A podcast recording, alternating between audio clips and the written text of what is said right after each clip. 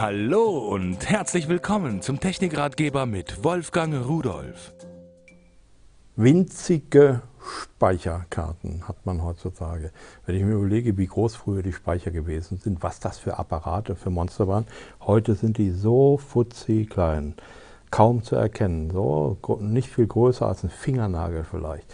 Und dann haben sie Speicherkapazitäten, die bis, was weiß ich wohin gehen, 32, 64 Gigabyte mittlerweile. Das hier ist eine mit 8 Gigabyte.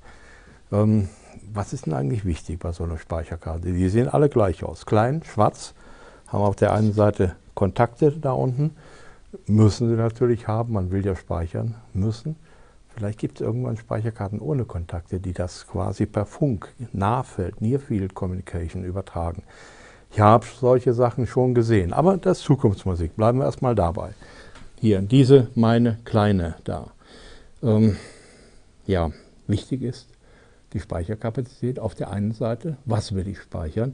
Muss ich die für ein Fotoapparat haben mit 64 Gigabyte, wo ich dann, was weiß ich, 30.000 Bilder machen kann? Nee, eher nicht, oder? Denn wenn die kaputt ist, sind 30.000 Bilder weg im ungünstigsten Fall. Dann nehme ich lieber kleinere, die auch noch billiger sind. Also zum Beispiel so eine 8 Gigabyte. Aber was ist da wichtig? Die Geschwindigkeit ist wichtig. Wenn ich diese in eine Videokamera hineinstecke, dann muss die natürlich sehr schnell die Videodaten speichern können. Das müssen Sie in der Kamera herauslesen, mit welcher Datenrate überträgt die Kamera. Denn wenn die Karte langsamer beschrieben werden kann, dann verlieren Sie Bilder. Das geht natürlich nicht. Wenn Sie die aber nur in einem Rechner haben, um Bilder da aufzunehmen oder vielleicht MP3s abzuspielen, das ist vollkommen unerheblich. Die hat man ja heute dann in einen solchen Adapter, denn das ist ja eine Micro-SD-HC. Die wird hier reingeschoben, so. Und jetzt ist es eine SDHC mit diesem Adapter. Die stecke ich jetzt in meinen Rechner hinein und das war's. Mehr ist ja nicht mehr.